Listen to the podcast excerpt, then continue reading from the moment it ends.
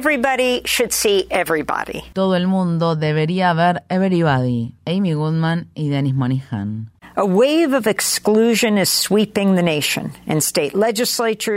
Una ola de discriminación se ha levantado en todo Estados Unidos, tanto en las legislaturas estatales como en los tribunales federales, incluida la Corte Suprema. El principal blanco de esta ola son las personas que integran el colectivo LGBTQIA. La semana pasada, un tribunal federal de apelaciones confirmó una legislación del estado de Tennessee que prohíbe la atención médica relacionada con la afirmación de género a personas trans menores de 18 años. Luego de la decisión emitida por el tribunal, la Unión Estadounidense por las Libertades Civiles expresó en un comunicado, este fallo es sumamente decepcionante y desgarrador para miles de personas trans menores de edad, para el personal médico que las atiende y para sus familias. Seguiremos impugnando esta ley hasta que sea definitivamente anulada. Aunque la comunidad transgénero está en el punto de mira de una manera más abierta y sistemática, otro colectivo también está experimentando esta formas de discriminación, las personas intersexuales. Un nuevo y extraordinario documental titulado Everybody ha llegado a las pantallas de cine de Estados Unidos. Esta obra cinematográfica expone la magnitud de los abusos que ha enfrentado esta comunidad y destaca el movimiento en defensa de la justicia y los derechos humanos de las personas intersexuales, un movimiento que está ganando impulso a nivel mundial.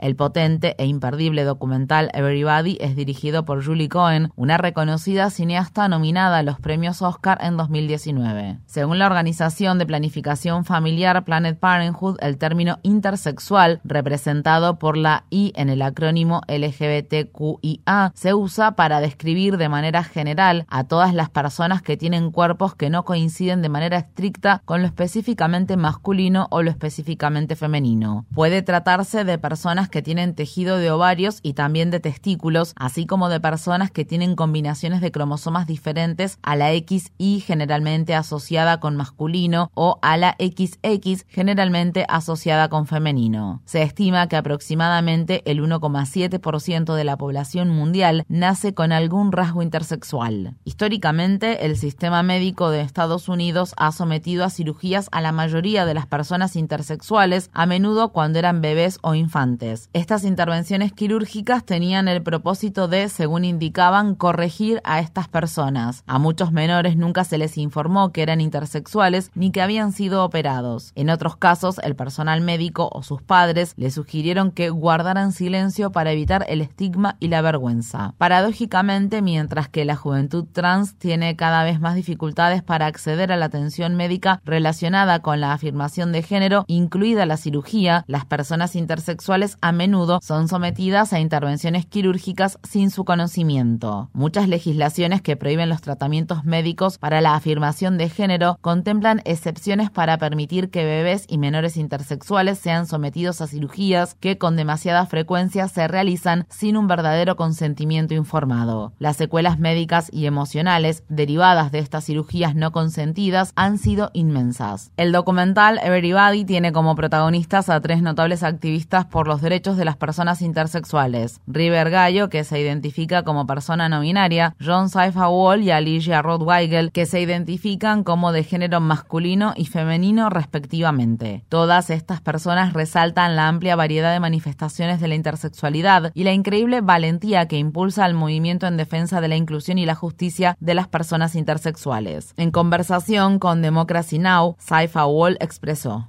On my medical records, it was noted um, that small phallus and undescended testes. En mi historial médico consta que yo tenía un falo pequeño y testículos no descendidos. Simplemente tomaron la decisión arbitraria de asignarme el sexo femenino y criarme como una niña, pero nunca me sentí como tal. Mi mamá tuvo dos hijos antes que yo, que también tenían el síndrome de insensibilidad a los andrógenos. Nacieron durante los años 60, cuando el protocolo consistía en extirpar lo que consideraban gónadas, pero que en realidad eran testículos no descendidos. Esas cirugías se hacían durante la infancia. Cuando yo nací, los médicos que me atendían en el Hospital Presbiteriano de la ciudad de Nueva York también querían hacer eso, y mi mamá se negó porque sentía que algo de eso no estaba bien. Ella persistió en su negativa y la única razón por la que finalmente dio su consentimiento para la cirugía fue porque el personal médico le informó que esas gónadas, término que colocaron entre comillas, eran cancerígenas. Y dado el historial de cáncer en mi familia, ella consintió. Pero yo diría que, por supuesto, no fue un consentimiento adecuadamente informado. Of course, you know. Um, but what I would say is that it wasn't thorough, informed consent. Más tarde, John Zaifa pudo constatar que en sus registros médicos no figuraba información de que hubiera algo cancerígeno. En la entrevista con Democracy Now! expresó al respecto. I did not. Um, I received those records when I was 25 and I felt betrayed. I felt No había nada cancerígeno. Recibí esos informes cuando tenía 25 años y me sentí traicionado, enojado. Sentí que durante gran parte de mi vida había sido engañado. Lo que yo experimenté, al igual que muchas otras personas, constituye una violación de los derechos civiles y una violación de los derechos humanos. are civil rights and human rights violations. Everybody también incluye un testimonio que la activista intersexual Alicia Rothweigel brindó ante un comité del Senado de Texas en 2017 en el que se opuso a los proyectos de ley que buscaban discriminar a las personas transgénero y negarles el derecho a utilizar baños públicos acordes a sus identidades de género. En esa ocasión, Rothweigel declaró. I have XY chromosomes. So I stand here today or sit here. Tengo cromosomas XY, así que estoy aquí hoy en representación de la letra I del colectivo LGBTQIA, que significa intersexual, debido a una condición conocida como insensibilidad completa a los andrógenos. Nací con una apariencia fenotípica femenina en el exterior y con la anatomía de una mujer, pero con testículos internos en lugar de ovarios, que posteriormente me fueron extirpados. Um, and they were subsequently removed. Durante una entrevista con Democracy Now!, Rothweigel explicó. I am a proud Texas woman who is fighting against our high rates of Soy una orgullosa mujer de Texas que lucha contra las altas tasas de mortalidad materna en el Estado y defiendo el derecho de las personas a tener control y autonomía sobre sus propios cuerpos en todos los aspectos de los derechos humanos, incluido en el acceso libre y equitativo al aborto. Considero que la inclusión interseccional del movimiento por los derechos de las personas intersexuales en los movimientos feministas es una lucha de suma importancia. into the women's movement is a really, really important um, fight Los activistas intersexuales están luchando por sus derechos. Alicia Rothweigel explicó. New York City was the first city to pass um, an ordinance that. Nueva York fue la primera ciudad en aprobar una normativa que condenaba formalmente las cirugías y prohibía su realización en el sistema público de salud, conocido como New York Health Plus Hospitals.